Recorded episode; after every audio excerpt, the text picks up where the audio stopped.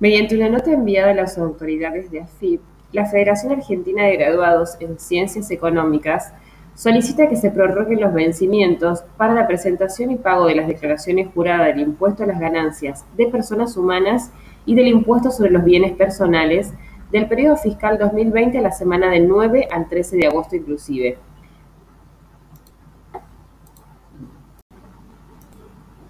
Luego de cinco meses, la FIP publicó en su página web la tabla con los valores vigentes para 2021 de monotributo.